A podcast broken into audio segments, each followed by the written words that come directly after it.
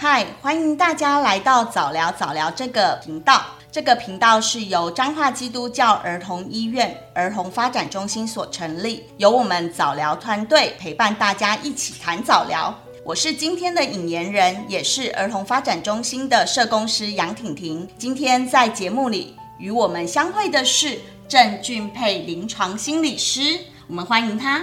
Hello，各位听众，大家好，我是郑俊佩。那我们今天俊佩老师要为我们介绍的是什么主题呢？呃，今天要跟大家简单的来介绍图片沟通交换系统。接下来的时间就交给我们俊佩心理师喽。那我们现在要来说图片沟通交换系统。那我们要先说一下图片沟通交换系统，它适用在哪一个族群上面？其实这一个图片沟通交换系统，它的简称叫做 PACE。那以下我也会用 PACE 的这个简称来做说明。PACE 呢，它本身最刚开始的是在一九八五年由邦迪博士跟语言病理学家 Frost 共同创立的。它主要呢会运用在自闭症的一个计划的。儿童上面，那那一些儿童主要就是学前的族群。那目前在临床上或者是在教育界比较常看到的使用族群，比较会是自闭症类群障碍的一些族群，或者是本身具有语言发展障碍的孩子，或者是可能他在脑部中风的一些患者上面都会有做使用。随着科技的进步，目前在 PACE 上面也会有一些电子产品的一些辅助。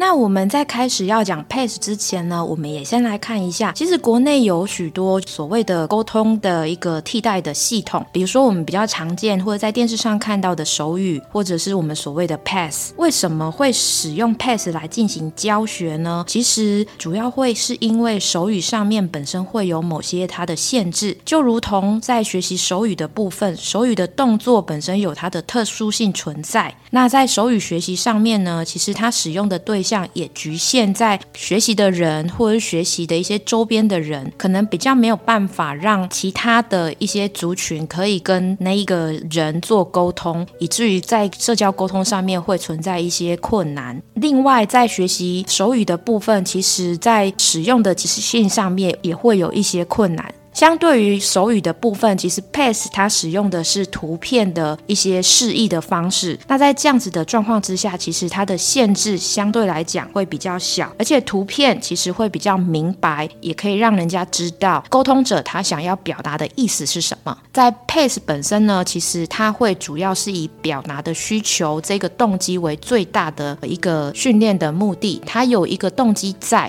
那我们透过这样子的动机去做一个训练，会达到一个更好的效果。那我们来说一下 PACE 它本身教学的概念是什么呢？其实 PACE 它本身是奠基在 Skinner 的语言行为这一本书上面。在语言行为里面呢，它主要的架构会有六种的基础语言行为。在 PACE 里面，它就是利用这六种的基础语言行为去做一个骨干。在教导 PACE 的部分，同时会应用应用行为分析的一些教学方法，也就是。坊间所俗称的 ABA 的教学方式，透过不同式的提示策略，或者是在强化行为结果的部分，去让这一个沟通的循环可以被建立起来，以及培养这一个沟通者他的技能可以跟人家做到互动。在教学 PACE 的部分呢，如果说在沟通出现错误的时候，其实 PACE 系统它也有提供一些系统性的错误纠正程序，期待在沟通者学习的时候，他。可以展现正确的沟通行为。那接下来就要跟大家说一下 PACE 到底如何进行教学呢？在 PACE 的教学培训讯系统里面呢，其实它分为六大阶段。那接下来会一一跟大家做说明。在第一个阶段里面呢，主要会是让沟通的那一个人，他需要去学习说，当他在表达他的需求。或者是他想要的物品的时候，他会透过图片去做交换的这一个行为，也就是我们要建立孩子或者是建立沟通者，他需要学习交换这一件事情。当孩子他慢慢的透过想要的这个历程去得到他想要的东西，那交换的这个过程的技能就会被习得。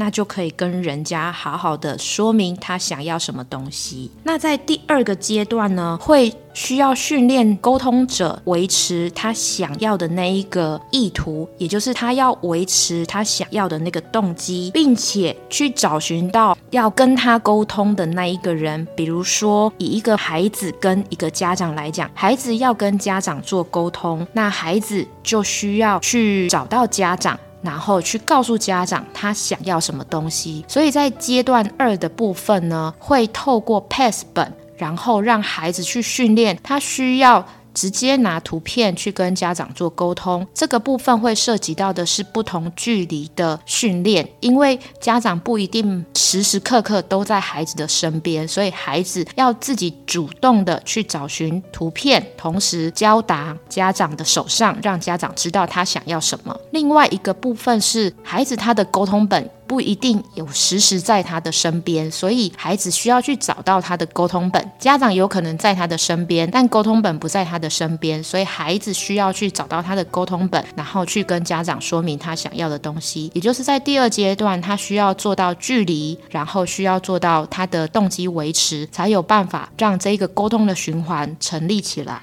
接下来第三个阶段的部分训练，主要是训练孩子，他要知道说他想要什么东西，而不想要什么东西。这个会比较是在第三阶段的前期去做训练，主要是会让孩子去分辨他到底是不是真的想要那一个，还是他随便乱看就选了一个不是他想要的。那这样他就会得到他不想要的那一个东西。在这样子的一个结果下面，孩子就会更仔细的去寻找他想要的那个东西的图片，同时去交给沟通的对象，让那个沟通的对象给予孩子他想要的物品。那在第三个阶段后面的话，主要会透过不同想要的物品之间做分辨，也就是说，在第三阶段的后半段会训练孩子的是从一个目前想要跟目前可能不是那么想要，但是还是他喜欢的东西的物品当中做。做区别，去找寻一个当下当前他最想要的那一个物品，同时去找到那个物品的图片，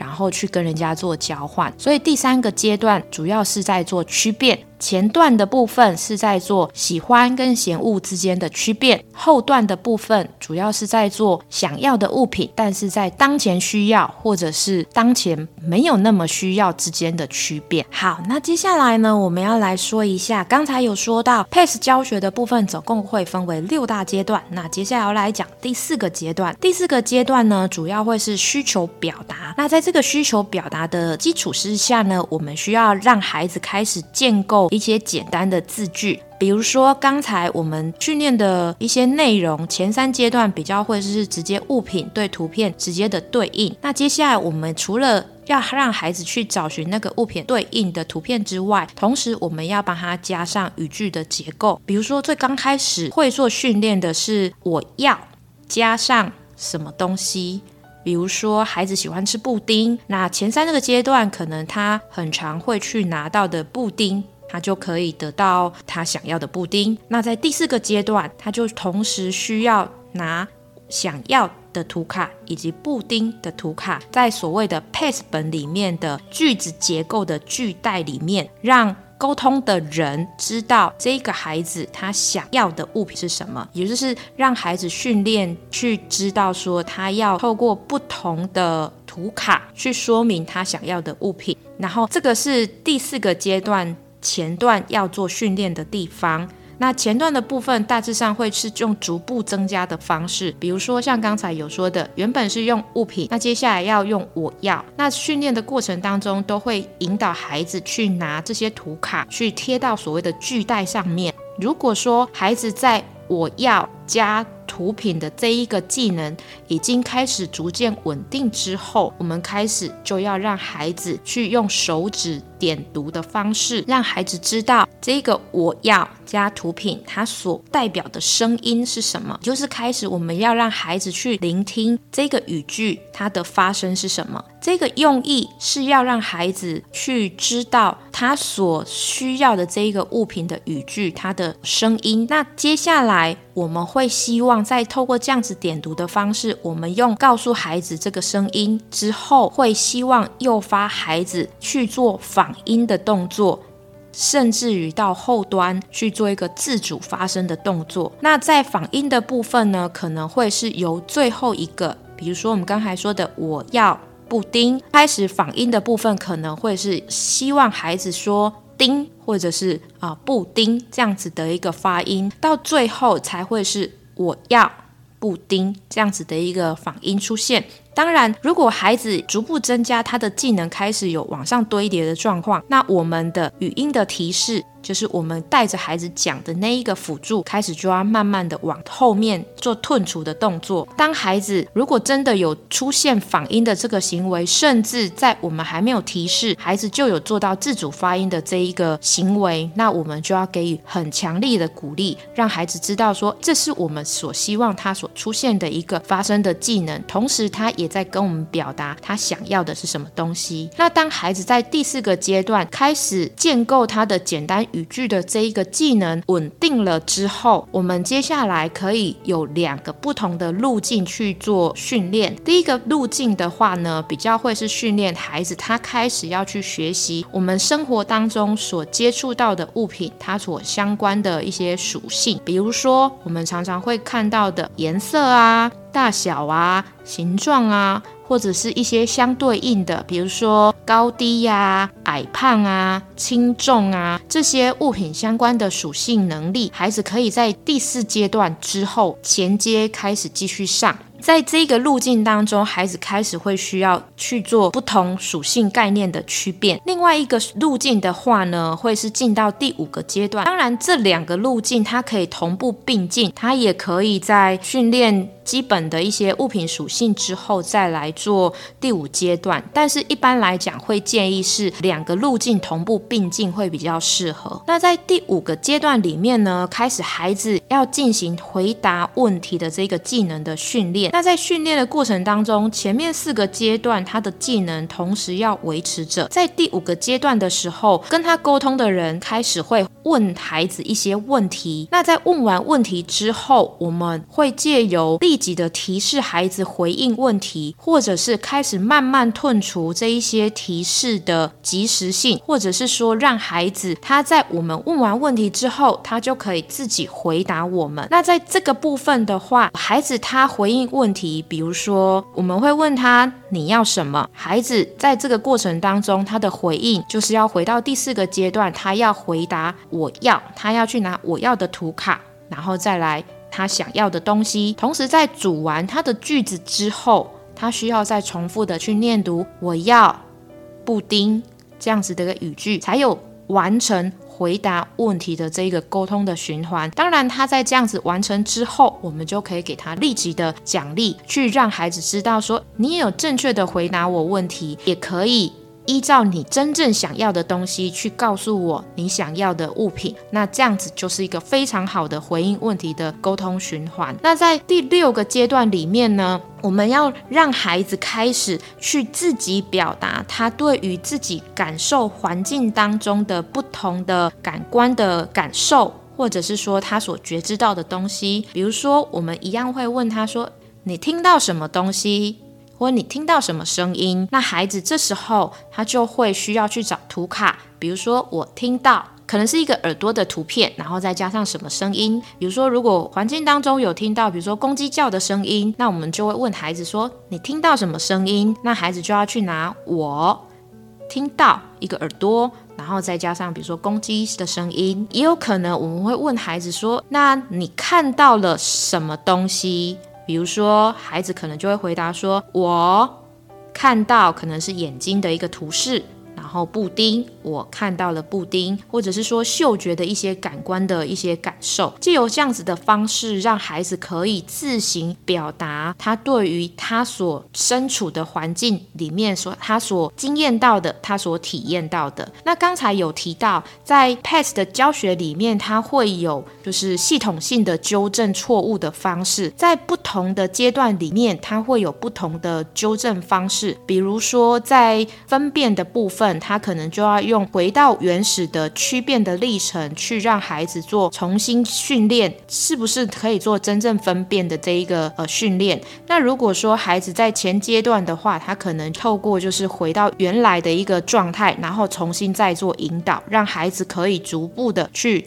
达到一个正确沟通的一个技能的展现。好，那接下来要跟大家说到的是，不管是之前在做 PACE 培训的时候，或者是说在临床上使用，其实家长端比较会提出的一个疑问或者他们的担忧是：我的孩子他一辈子都会使用 PACE 吗？其实，在刚才的教学的历程有讲到，我们在第四阶段里面呢，其实会透过逐步诱导的方式，去增加孩子可以发音，甚至是自己可以讲出。语音或者是语句的这一个能力，透过这样子的训练呢，其实可以让孩子慢慢的去做发声发音的动作。那其实透过实证的研究也有提到，在进行 PACE 的训练之后，在某一些自闭症的儿童上面，其实确实他们在语音的发声或者是语句的表述的部分，这个技能是可以慢慢增加的。所以，我们大致上在跟家长说明要进行 PACE 的训练的时候，就需要先。进行这样子的一个说明，去告诉家长，对于这一个担忧，我们可以做后续的观察，去确认孩子是不是可以在这样子的一个诱导方式之后，他的语音慢慢开始出来。另外，在 PACE 本身的系统里面，也会有一套他们的审核的机制。去判定孩子在经由 PACE 的训练之后，是不是可以从 PACE 毕业。比如说，其中某一个它的标准是，如果使用 PACE 沟通本，他的沟通能力跟孩子他本身可以自己讲出那一个语句短句，他的能力。两个是相当的时候，其实孩子就可以慢慢从 PACE 本里面慢慢开始逐步的脱离 PACE 本的辅助，而进而到一般的沟通的模式当中去，让孩子进行一般语言沟通的一个历程。所以，当我们在进行 PACE 的训练之前，我们都会先跟家长做沟通，并且安抚家长对于持续依赖 PACE 的这一个担忧，去让家长可以让孩子。去运用 PACE 去跟孩子或者是不同的家长做沟通，也期待用这样子的方式，可以让孩子他在跟人家做沟通的时候，尽量减少可能我们不是那么期待的一些负向行为，或者是不适当的一些情绪出来，让孩子可以在一个比较平静，或者是说比较具有沟通性的一个模式当中去跟人家做互动。以上就是我今天简介图片沟通交换系统的一个内容，那也。谢谢大家的收听。